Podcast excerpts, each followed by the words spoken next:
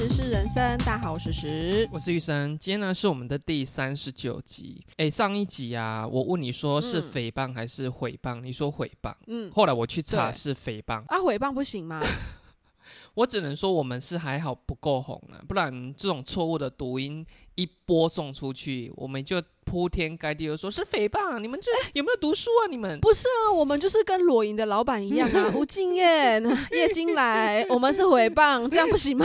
当然不行啊！我怎么记得是不是两个都可以，还是是诽谤啊？就只有诽谤是不是？我不太知道说这中间的过程有没有改来改去。你也知道教育部的读音，以前不是什么哦牛仔裤变牛仔裤，牛仔裤对，是不是后来又改成牛仔裤？我也不知道，反正他就很爱改来改去啊。我去查，确实是诽谤啊，没有毁的音呢。以前不是还有那个唐诗“白日依山尽”，有一阵子还改成“薄日依山尽、欸”说到这个，因为我儿子不是最近小一嘛，嗯他们在学生字啊。有一次回来就特别千叮咛万交代我，就跟我说：“妈妈，你知道现在的说说话的说嗯怎么写？我们这一个年代是不是一个言，然后旁边是兑换的兑？”他说：“不行哦，兑换的兑是往内，对不对？现在不对，现在是往外变八，现在还要雕这个哦。对，是不是？”好了，那我们就开始今天的新闻喽。第一则新闻呢，是发生在中国，近期发生了一个让人会会心一下的巧遇事件。嗯有一个男子呢，他就进去展示中心要挑车子，结果呢，他意外的在里面遇到了他的初恋女友。嗯没想到两人在短短的时间内迅速的打完招呼，近况打探，居然马上就到了要求复合的啊这个步骤。车子都还没有看完，两个人就决定要复合了耶！嗯就网友在下面就开玩笑的说啊，这下好了啊、本来那个 sales 一次可以卖两台，现在只能卖一台了。我如果是 sales，我一定在旁边想说，干，我点都已经跳两张啊呢。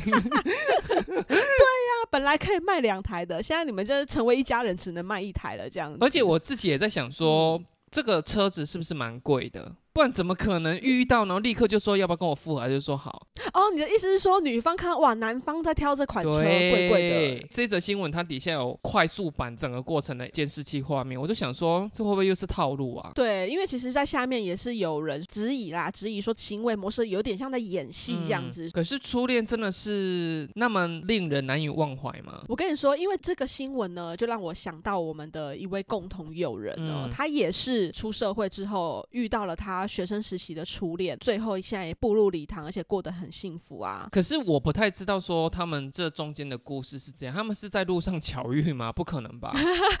不是啦，因为他们当时呢发生在他们高中的时候，嗯他们其实是有一点女大男小，因为他们差一届。嗯在高中的时候呢，就是经历了一段纯纯的初恋，然后男方就以要读书为理由，甩了他，对，他对现在应该很有点像后悔，甩说为什么会后来又跟他复合？早知道甩就甩远一点这样啊子。直到了出了社会，女方在工作，然后男方那时候好像还在当兵。嗯，就是女方好像在脸书上有一个陌生讯息来敲他，就是这个初恋学弟就跟他说：“嗯，是你吗？”聊了聊，发现哎、原来真的是你耶！他只是在网络上看到大头照，然后又觉得名字好像熟悉熟悉，所以才敲他。聊起来之后，两个人就复合了。对，最近两个人就步入礼堂，还就是一起到外地工作。那你有想过说，你哪一天会在路上可能遇到你的，不要说初恋啊，可能前任，你应该是闪掉的那种人吧？因为我前任不是撕破脸的那一种啊，所以嗯应该就点一下头吧，看什么场合啦。如果大卖场可能就点一嗯下头什么的。啊可是如果比如说我们去买饮料的时候，刚好他站在我旁边啊，这种嗯等饮料就是会很尴尬，我可能就跟他小聊一下这样子吧。真的哎，就是在等待，比如说两个人在点的那个咸酥鸡，然后那个咸酥鸡又特别就是有名，一等都等个三四十分钟以上的，哇塞！这时候你应该就会想说啊，老板，我等下来拿，然后先骑手讲到去 旁边超商买东西吧。你应该是这种人，你知道等待这种尴尬哦，我真的是不得不说，嗯我有一个国中同学，国中的时候其实我们两个没有算是有交情，可他就是偶尔也会逗老师笑，对他这个人是属于比较正向的评价，可是我们完全没有交集。出社会的时候，因为我们一直都是脸书的好友，有一次他就来敲我，我就想说，哎，怎么八竿子打不着的人会来敲我？然后就开始跟我寒暄呐、当时候就想说，这怪怪，这情这样怪怪。你这个人总是都会先想到对方有一些阴谋。后来反正他就是去做保险就对了。哦，哦，他要跟你拉保险，，对，那个时候其实刚好也想说要买一张那个储蓄险，所以他那时候敲我的时候，我就想说，哦，好啊，国中对于他这个人的评价也是属于比较正向的那一个，所以我就给他机会，让他来跟我介绍。那你知道他回去之后会追踪说，哎，我考虑的怎样什么的，可是他用的词啊，就是弄得很尖锐，我不知道为什么他讲话会变成这个样子。你要想多久？我说，哎，我还在考虑，你在考虑什么？好逼迫人的口。对，我在心里面就默默的给他画那个政治，我就给你三次机会，然后一直到第三次弄这种很逼迫我的语气，我就真的受不了，我就回回去，我就说我没兴趣了，然后他就开始问我说为什么，我就说你把我们的对话给你的朋友看，或给你的同事看，应该就会知道原因了。然后也就没有再敲你了，这样。完全没有，然后就辗转过了五六年哦，就这中嗯。间我就知道说他没有做保险了，我就想说嗯。也对啦，以你那种拉保险的方式，应该没有人会跟你买。嗯然后 有一次我就是要搭车回家，月台上等车，就跟他巧遇了，你知道那有多尴尬吗？重点是我那台车还误点，啊，而且他该不会跟你搭同一班车要回你们？我想是的，可是后来他可能觉得他真的也太尴尬了，转身就走掉。我真的觉得哇，空等如果有遇到尴尬的你，真的是很想死哎、当然我当下是有跟他讲说，哎、你怎么在这边？他就说哦。哦哦哦哦，我搭车啊！你觉得像这个新闻如果是真的话，女生这样子是 OK 的吗？你说他当下他要求他复合，然后他就答应了哦，因为他这边也没有细讲说他们当时的感情是怎么样走散的。可是是如果啦，就像你说的，可能都没有交恶，酒后重逢，好像真的是也可以这样子，对啊，两个就是男未婚女未嫁，为何不呢？只是说他考虑的好像有点太快了一点。他不是应该要先就是你知道吊一下那个男生说，嗯，我考虑看看啦，这样子吗？对不对？正常不是应该先去吃饭对对什么之类的？好了。那就祝福你们也都有这种奇妙的缘分喽。那我们就下一则新闻喽，就是有一个网友呢，他上网就说他最近到便当店买一个八十元的排骨饭，满怀嗯期待的回家打开饭盒之后呢，发现他的排骨饭真的是。一块排骨跟饭就这样了，没有任何其他的菜色。老板没骗啊，他确实是排骨饭、啊。那个女网友她就是像我之前讲的一样，她就上五星 Google 评论去评论，给她一颗星星，然后就写说：“ 我真的惊呆了，这样八十八十，真的就排骨跟饭哦。”她留两颗星星啊、店家我觉得也是蛮幽默的，他看到这个评论之后就立刻回他说：“不然里面会出现鸡腿吗？” 他把这个文章 po 上去之后呢，很多网友居然是站在老板那边，他就说他没写排骨便当的话，其实就不算骗你了，因为他写的是排骨饭，不是排骨哦便当。哦也有人就说你这样子八十也算正常，因为他家附近的排骨便当就是有菜色都要一百二了。嗯你八十元的话也没有多算你贵了，嗯你认同吗？哎、我跟你 说，因为老实说，我们这个县市有一间蛮有名的，也是像这种排骨饭，它确实也真的就是排骨跟饭，然后它有多一个东西酸菜。就这样而已。可是他生意超好，而且是那种外县市的人来到这边，还会本地人推荐他说要去吃那间排骨饭的那一种。可是我觉得你的这个例子跟这个新闻中的例子有点不太一样的原因，嗯他是到便当店去买，你那个是应该只有单卖那个品相，就是排骨饭。对对对，他有名就是那个排骨饭，所以他那一间是便当店就对了。对，他是便当店，所以嗯我如果进到一间便当店，我跟他讲说我要个鸡腿饭，他如果给我鸡腿跟饭，我牙起来呀。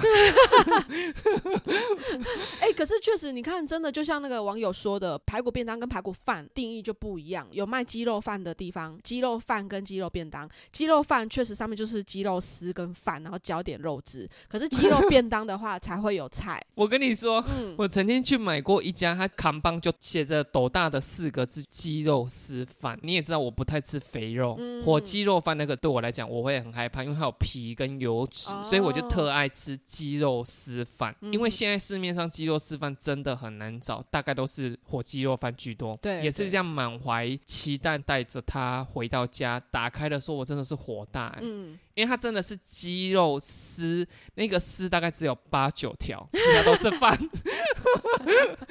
真的是一丝一丝哦，不是说那个一条一条鸡肉条，不是哦，就真的是鸡肉丝，我还气到 po 上我的脸书，然后 我记得我们的大学同学还有人留说。确定你没有吃过吗？我就说我没有吃过，它本来就长这样。哦，人家以为你已经吃了几口鸡肉丝。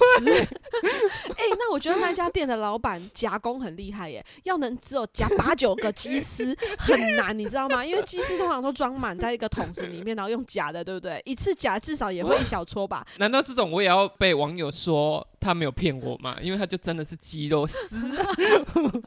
有的时候我不太敢去我不认识的店做消费的原因。也是这样，因为我就怕说，我这种好像隐居起来的人，不太知道外面的世界发展变得多快。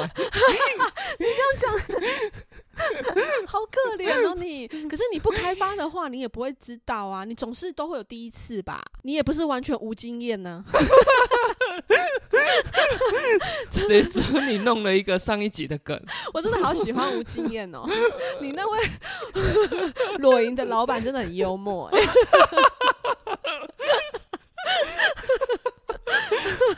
我觉得这个比较好一点，就是说这个女网友啊，她后来看到网友的评价，她有自己反省，原来是排骨饭跟排骨便当是有差的。我觉得算是也蛮有风度啦。这个女网友应该是跟我一样啦，就是说当下会很生气，没错。可是反正就一次店，我下次不要再去买，这样就好了。哦，可是我不会上网一心评论。对耶，我也不会留这种。好了，网络使用还是要注意理解啦。那我们就下一则喽。下一则新闻。那这个也是发生在中国。中国大家都知道，就是说他们以前有一胎化的规定，大家都会为了要传宗接代，所以都会留男性，导致呢人口的性别比很严重的失衡，所以男生呢比女生多了整整三千多万人，所以也造成了说有一些价值观啊跟婚恋观会有一些不同。最近呢，中国山东就进行了一个大型的相亲大会，就很多单身男性要参加啦，因为男生的太多要去找老婆这样子，居然在里面发现很特特别。有，因为一定会开出条件嘛，职业、呃身高，结果没想到里面居然有很多报名者要求另外一半是不可以有弟弟的。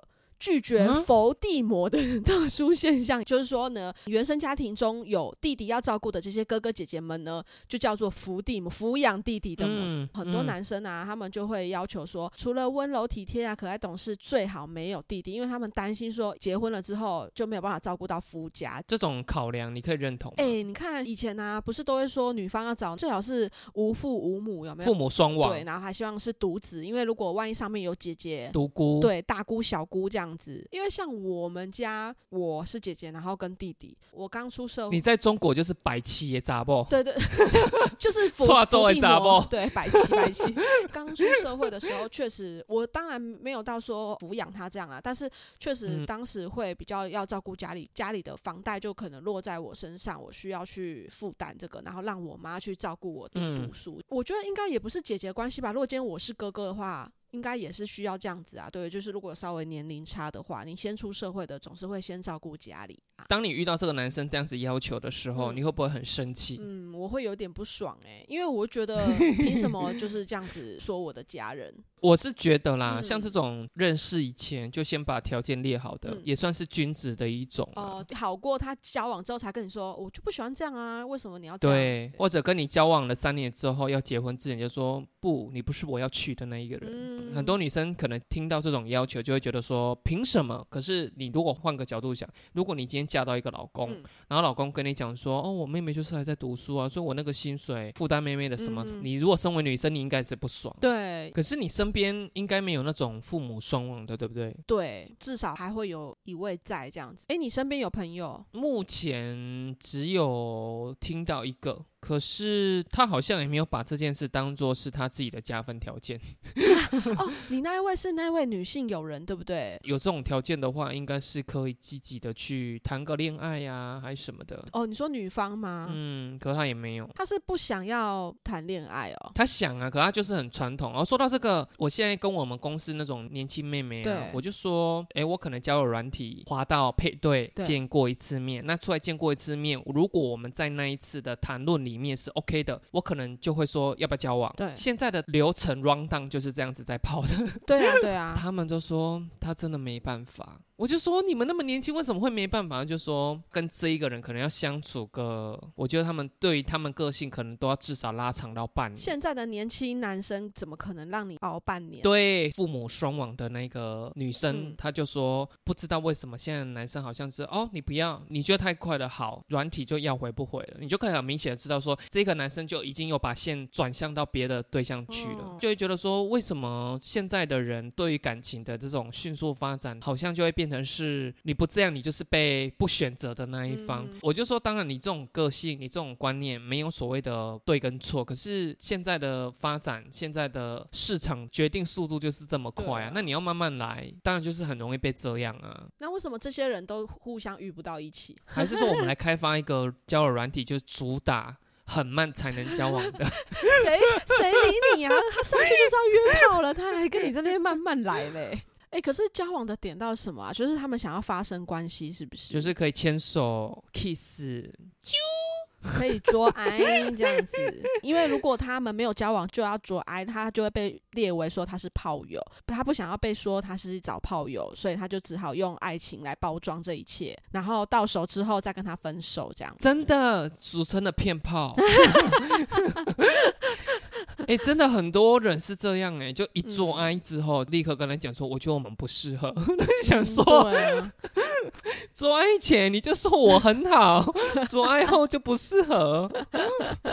哦，对耶。那我觉得你这个朋友这样子保护自己也是好的啦。所以我说他的这种个性没有所谓的对跟错啊。可是他如果要因为这件事来抱怨说为什么现在的生态变成这样了，所以我就觉得说 too much。哦，对啦，打不赢就加入他们啊，不是有一句话是这样讲？对啊，啊，你如果说你选择不加入他们，那你要站在岸上，那当然你就不得去批评说现在的生态变成这样了。你儿子以后被人家这样子，你说他被骗炮吗？对，就是他今天交女朋友，然后隔三天在那边哭，你就说儿子怎么？他就说我被分手，他就说我们不适合。那你会问他说儿子啊，那你有做爱吗？你觉得我适合问他你有做癌吗？他会告诉我他有做癌吗？我觉得他才会跟他爸讨论说他有没有跟他做癌，他应该不会跟我讨论。哦，他还有一个对象可以倾诉就好啦，反正你老公会跟你讲啊。对 我想要挖八卦，我就去挖我老公的，那我也不用跟他撕破脸，因为你知道，可能聊一聊，如果两个人又吵起来的话，还不如我就扮演一下慈母的角色，说好没关系，你要难过，那你自己去难过，妈妈不打扰你。我炖了汤在那个锅上，你自己要去喝这样样子。然后回到房间就跟我老公说，哎、所以呢，他跟那女生怎么样？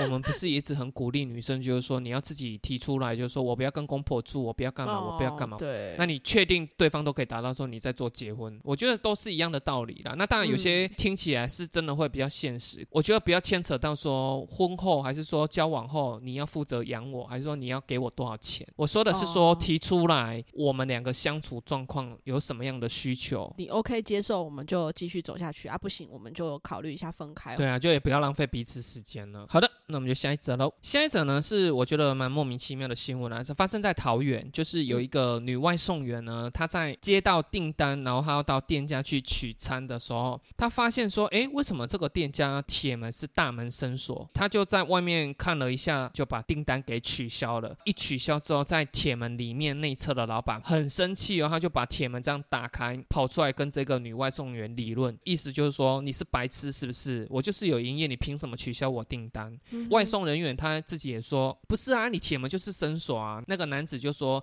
你不会等一下吗？还是说你不会来问一下吗？其实我觉得这外送员没有讲错啦，因为外送人员他是跟时间赛跑的一个产业，他在这边嗯浪费了太多，就影响他接下一个单的时间了。男生呢说到激动之处，还动手打这个女生，因为现在的外送人员我觉得都还蛮懂得自保的，就是他们都会有那种摄影机，哦所以他就把那个影像 PO 到那个爆料公社上嗯去了。然后店家呢也被人家把五星 Google 的地标改成专打女人简餐店这样。最近也是有外送，在那个平台上面点的那个餐，叫 A 加，他们实际去领的是 B 加，故意用 A 加的名字，可能名气比较大，掩盖他是 B 加的这件事情。看到这个新闻的时候，我觉得不意外，他门关起来，有可能就是像这种情形啊，打了这个名字，以为是有在营业的，可是他其实是关起门来自己在里面做简餐的东西。怎么？关起门来后面接自己做简餐的东西，好像不太。不是因为你关起门来后面不是要有一个爆点吗？怎么会是在做自己简餐的东不是西？因为你知道，以前呢、我在百货上班的时候，真的有一个我们都叫他炒饭哥，他没有店面，嗯就是只帮忙做外送。有一个名片，你可以跟他点，他就送到你要的地方。可是他是没有店家的哦，但是他就是关起门来 自己做炒饭的，可是是好吃的。好吃。柜姐每个人都知道，一个礼拜至少会吃一到两次这样子。外送平台的盛行，其实嗯让很多店面也视为了。很多早期的店家没有外送人员的时候，他必须要去承租一个店面来做营业。可嗯是现在，就像你讲的，我就是自己在家里面关起门来，你要做什么 就做什么。对，这个新闻里面的店家不应该这么生气啊，就啊对叫一下就好啦。我觉得外送人员也有一个问题耶，你为什么不敲敲门问一下？啊，我不认为，因为很多外送人员会有一天要送几单的这种目标，就很像那种黑猫，他一天他送多少件，他会有抽成上的问题。所以哦如果说，哎、我到这边，啊，你跟我讲说，哎、你等我三十分钟，其实对他们来讲会有一种，那我后面单可能接的时间就会被压缩掉。店家我会觉得说，你是这样子的营业形态，你应该嗯是在比如说显眼处贴一个嗯告示，就说请等一下，还是什么的。对，或者是你铁门不要全关，你可以半开着，让人家知道你里面是有人在作业的。重点是他还动手，因为我有跟你讲，可是我不知道你有没有发现，就是某一个外送的超商，他刚好在打三折出清。哦，有你跟我讲的时候，我去看我都没有点到啊。哦，你没有，因为我每一天早餐我都有在吃燕麦片，嗯，通常都是那种铁罐装的，不管是在超市买还是在购物平台买，就是大概都要一百零九块啊。可是他那一次打三折，就一罐只要三十六，哦，好划算哦。所以我架上有多少我全扫了。嗯哼，我扫完之后，我就想说，因为它是透过红色的那一家外送软体，我就说骑摩托车这样子到底能够载到这么多你当时罐吗？点了几罐啊？九罐，九罐还好啦，可以啦。我就满心期待等他把那九罐送来，他就这样一罐一罐拿出来之后就少了一罐。嗯那个外送人员就一直翻装食物的那个箱子，就这么大，他翻的好像是百平豪宅一样，如果少你一罐，会退你一罐的钱吗？因为他就一直 murmur 就说，哦，那个人明明就就有跟我讲说是九罐啊，怎么会只有八罐？啊，我到底是没有拿到还是怎样？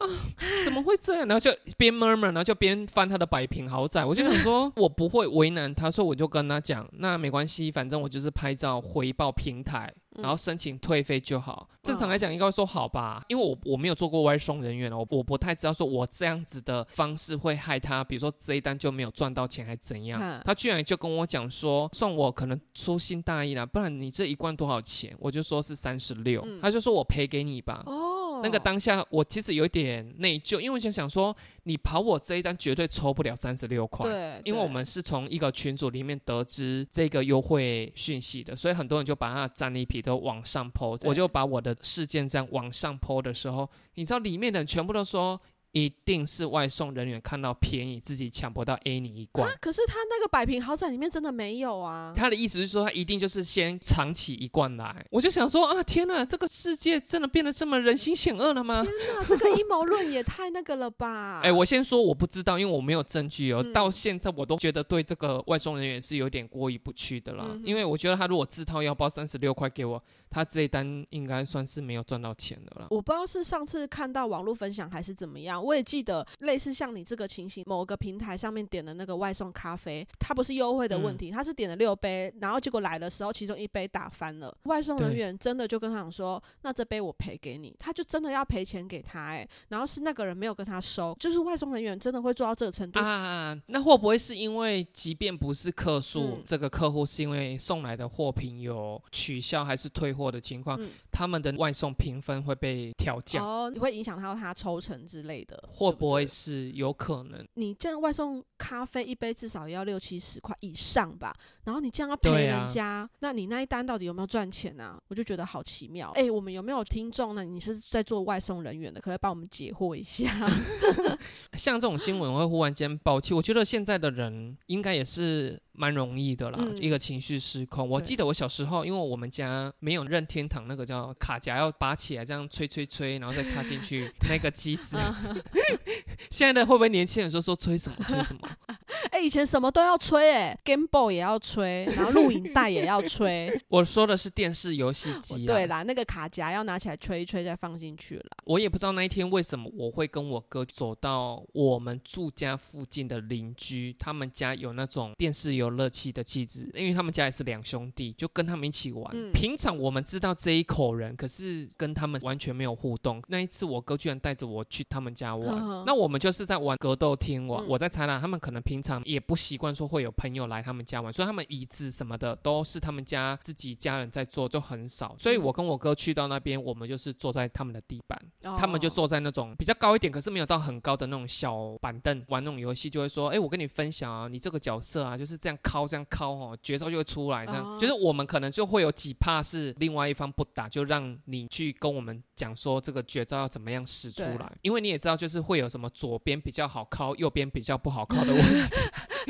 习惯靠左边或靠右边的问题吗？对哦 我没有在开玩笑，我的角色本来是在左边，然后他在右边，他就说叫我先让他跳过去左边，他才好靠这样子。哦我不知道是不是我不小心按到还怎样，就是我出拳打他了，让他扣血还怎样，然后他就讲了一次说不要动，我真的没有动，我也不知道为什么我的角色又出拳了，你知道他嗯忽然间爆气耶，是不是我说我坐在地板上，一个爆气就从我的大腿这样踩下去耶，叫你不要动，当下我们四个人都尴尬，因为我吓到嘛，我就想说为什么你忽然间要这么的情绪失控？可是因为那时候可能只有小二还小三吧，嗯你也不太能够处理这样的情况，踩的我那一下大腿，他自己也吓嗯到，跳过去之后就很冷淡的说：“嗯嗯，这样这样。”绝招就出来了，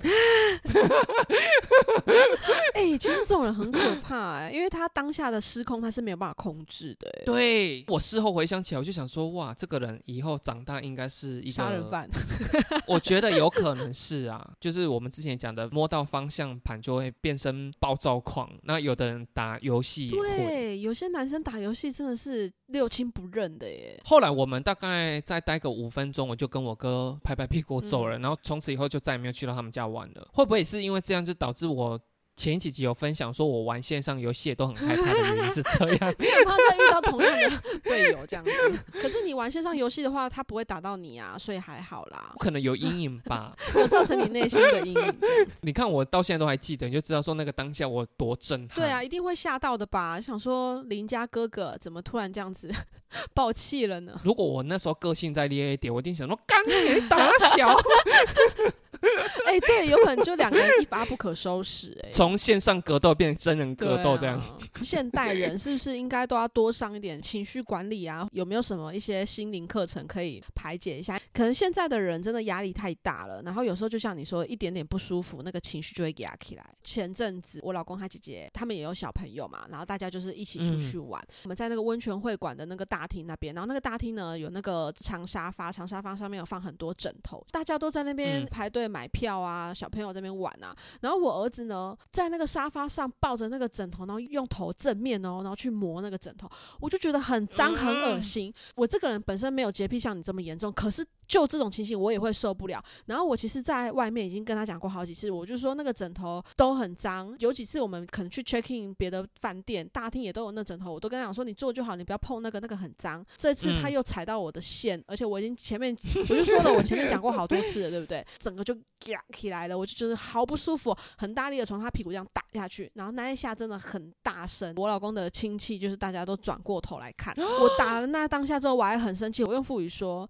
就跟你说那个很脏，不要碰。他也被我吓到了，给他起来之后，我有冷静，我想说，哎呦，好像真的太凶，而且那当下其实打他应该很痛，因为我的手也很痛，所以他的屁股一定也很痛。然后呢，他当下就不太想理我，我们要进去换衣服了。然后他是跟他爸爸去男生那边，他爸爸嗯就有安抚。然后等到他出来之后呢，我我们就是在泡汤的时候，我就把他叫过来，然后我就说。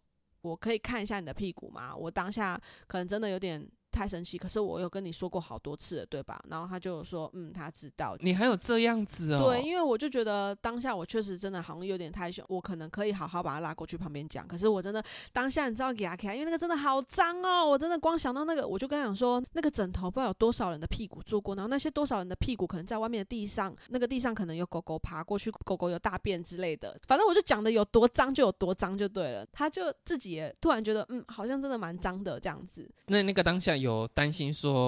被你大姑的亲戚那边看到你的行为，对我当下会觉得 会不会被人家想说哎有这心不？而且不是大姑那边的亲戚哦，是我老公他们那边的亲戚哦，所以就变成他们就会直接讲说哇塞，我们娶进这个很悍的媳妇这样子。那些亲戚应该没有做到打他之后呢，还跟他讲说你过来，你过来，你过来，呼呼，我帮你呼呼。没有，我跟你讲，其实好就好在他们。安静了，可能他们知道我在管小孩，他们不会干涉我。我就最讨厌这种亲戚，对，就是还会就是说，哦，屁股痛痛，屁股痛痛，吼，妈妈坏坏这种的，对不对？就是很讨人厌。要是我真的是枕头就丢过去了。可是我有发现，因为我大姑她就是比较好妈妈型的，然后我就有发现说，他们两个小孩真的比较怕我，因为他们就知道谁谁谁的妈妈很可怕，她会凶人，她会打人。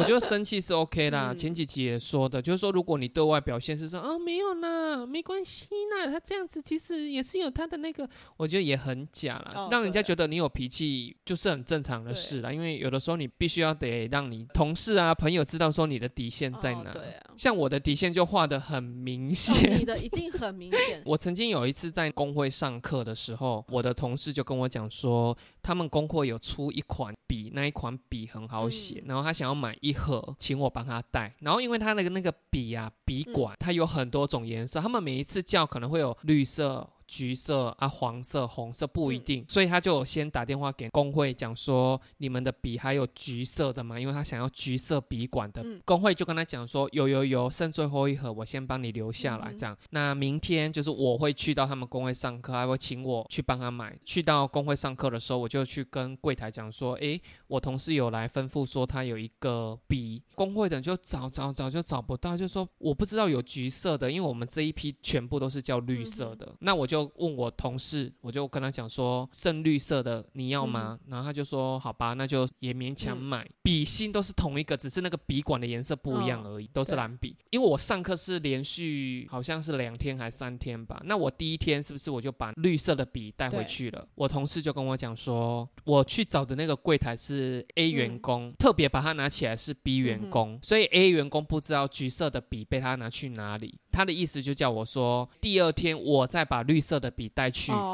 跟那个 B 员工换回来。这一个过程里面，我就已经觉得有点不爽，因为那几天下雨，我又骑车，那种笔啊，它的盒子又都是纸盒，带来带去就很麻烦，就对我就已经很不爽。写出来都是蓝笔，你为什么一定要那么执着？笔管是橘色还是绿色还是什么的？最后我就是帮他完成了这个交，就绿色笔也换回橘色的笔了。他事后他很事后很事后才跟我讲说，其实那个当下。他在用来跟我讲说，请我把那个绿色的笔带回去，换成橘色的笔回来的时候，他就想说，那你应该是生气了。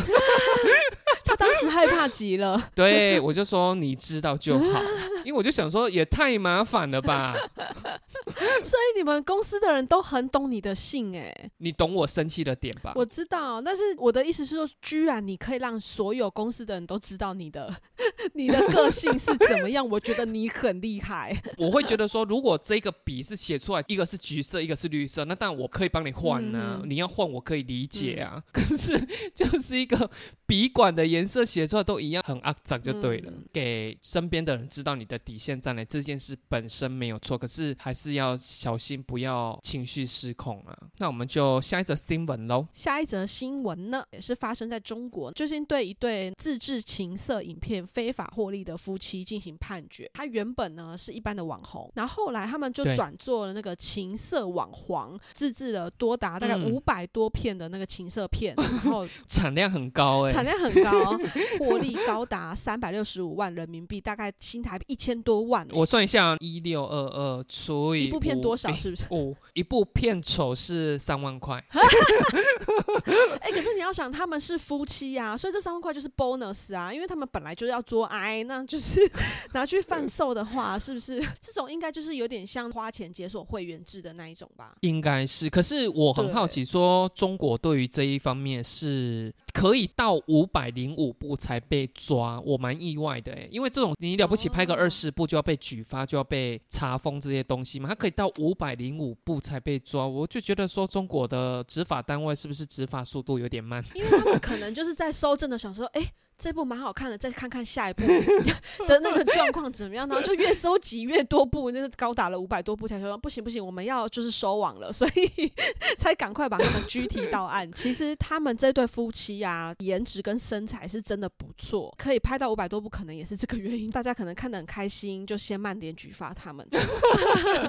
网友还替他们喊冤，觉得他们被判的太重了，因为他们说啊，拍个黄片要关个十年呢、杀人的也只判七年呐、拐卖小孩的也只判九年，拍 A 片居然要判十年。十年真的太嗯重了啦！我觉得了不起，就把他透过这样方式赚的钱查封就好啦。这一件事情也没有受害者哎、真的哎、如果他是偷拍的话，就算了。因为有点久了，我真的忘记我是在什么情况看到的。反正我就是看到一对国外的情侣，然后他们也都是拍这种比较情色一点的照片，跟甚至有一些短影片、嗯这样经营，然后也是超多粉丝在追踪他们。确实，真的有人是在这样经营他的感情跟他的事业耶。如果真的要经营这种，真的要是夫妻耶，为什么啊？你说情侣他们之后分手，下一任知道这件事情？对，分手之后各自交往，女友还跟新的男友说：“啊，我等一下要去找一下我前男友。”他说：“为什么？哦、我们拿一下那个分润。”影片会有分润，那个钱又下来了。哦天哪，多伤人呐、你跟我交往啊，你一边在赚着你以前的那些 A 片的分润，皮肉钱从事这个行业真的要三思啊！你可能现在没有小孩，有小孩之后，你是从你小孩的同学 传来你们以往拍过的性爱影片，好像是你的爸爸妈妈哎，你跟你老公应该也不会这种想法吧？我总不可能还拿毛片去跟你说，哎、玉生生，这个要怎么剪？哎、你觉得我这边灯光打的还好吗？我这边声音会不会太大声？会不会叫的太大声？我大概是可以忍着吐一说，你这边的话就是、嗯、三分三十八秒可以剪掉，嗯 嗯所以你还是会就是传授我一些剪片的那个。毕竟是 partner 啊。好啦，当然你们自己想好的话就 OK 啦。最怕的是做到一半后悔，这件事是真的覆水难收。好的，那我们就下一则新闻喽。下一则新闻呢是发生在日本，因为现在线上游戏的产业是很盛行的，很多都是需要说，哎，你储值啊，我可以让你抽，比如说什么角色是什么 SS 级的，在日本呢就有一个五十二岁的中尉军官呢，他平常就是有玩游戏消费的习惯。这个游戏呢，因为没有保底抽卡制度，其实我不太懂呢，是不是说像那个保夹？多次储值消费之后，依然抽不到想要的角色。他还不是走那个法律，因为像那个丁特搞的游戏公司，后来真的让他胜诉哦。日本中尉军官呢，他不是走这样的方式，而是不断的寄信哦，又是寄信。到底为什么都是用写信 对，这些人怎么很爱寄信啊？写下什么这是诈骗啊，把钱还给我的字词啊，然后还威胁他们就是要负责。这个游戏公司忍受了这五年来被骚扰，后来就决定报警。法律也是有对这个军官做惩处啦，停职四个月，然后还要再重新接受什么教育训练什么之类的。像我们小时候，库洛魔法使也很盛行。哦，对，你有迷库洛魔法使吗？没有？我跟你讲，这种公主类的美少女战视什么的那个，我真的都没有。那你迷什么卡通？小时候《灌篮高手》不是，我看什么一休和尚啊？你对这种每一个人物有不同能力、嗯这种题材的，你是没有兴趣的哦。就是我会看，但是我没有到风靡这样。像漫威，我也是蛮迷的。哦就每一个人有特殊的能力这一种，小时候也都会是去到那种干妈点。库洛牌的话是有五十六张的样子，你记得好清楚哦。因为它就是弄一个信封包起来，然后一张好像是十五块还二十块吧，你打开嗯你就可以知道你抽到哪一张卡牌。这样，小时候你可能也是笨啊，那个地方又很乡下，就干妈点也只有那一家，就只有他们家在进货。同样一批出货，有很高的几率是拿到同一款。那时候小时候也是那种不认输，就是会疯狂的花钱去抽，然后就抽到一堆重复的。你也没有想说，诶，那我是不是换别家店？虽然我们那时候没有别家店啊，或者是说我是不是过半个月之后再来买？因为他可能进的货已经换不同批的型号了。你小朋友现在玩宝可梦应该有这种心态吧？哎、可是他，因为你知道那个宝可梦它是怎样的？你投的时候，你要开始打之前，它就会先掉一张卡。掉的那张卡，有可能你有机会是会抽到很好的，但是大部分都是最一般他们所谓的什么一星两星的那种烂卡。然后很多人就会把那个烂卡，因为他可能有了，或者他不需要那种卡，因为那个拿了出来打也打不赢啊。他们有个潜规，也不是潜规则，就是大家的默契，不要的卡会放在那个机台上面。那有的人喜欢，他就可以拿。宝可梦它有个规定说，一二星的卡会有分多少点数，那个我不知道怎么分。收集那个一二星的卡满了不知道多少点数，可以去换一张五星的那种高级卡就对了。他很好笑，有时候我就是规定他只能看，他不能打，然后他就会凑过去去看一下有没有什么一二星的卡好拿的，他会去拿那个一二星的卡呢。常常他没打，他就拿手上拿了一堆卡，我说那卡从哪里来？他就说我在机台捡的啊，去换成那个五星卡。啊，有让他换到了吗？没有，我跟你讲，那个很难集，一张可能只有几点，可是你要收集到上万点，你才能换一张五星卡，所以那个要收集很久，好不好？到时候你们家有五百张卡，然后还换不到 可能现在已经快要五百张，但是还是换不到一张五星卡。啊？比如说机台，他刚换一卷新的卡夹进去，可能会有机会掉那个五星卡嘛。只要知道这个机台刚换有五星的，大家就会跑过去那个机台排队。所以你就会发现，明明就有两台机台，可是有一台都没有人排队，一台一堆人排队的时候，你就知道没排队的那一个里面的五星卡已经被打走了，啊所以没有人要打。然后我儿子他不会去疯说要排队打那个哦、他说他很懒得排队，他只是享受要打宝可梦的那个过程，哦所以他就说妈妈我打那个就好了，打一打我们就走了。那我觉得你小孩蛮自制的耶，还是游戏类他可以自制，可是把头埋进脏的枕头他没有办法。对他做不太到，安卫生的那一块，他可能就是没有办法控制。都没有洁癖的人，我就受不了了。好啦，那这个游戏类的消费呢，就是要懂得自制喽。那我们今天的新闻就到这边喽。这一则上架刚好那一周是母亲节啦，毕竟我们上一次的母亲节就是错过了。们已经录了一年了耶。对啊，所以我就想说，哎，那今年的母亲节是不是可以来做一点点温馨喊话？会不会很尴尬呢？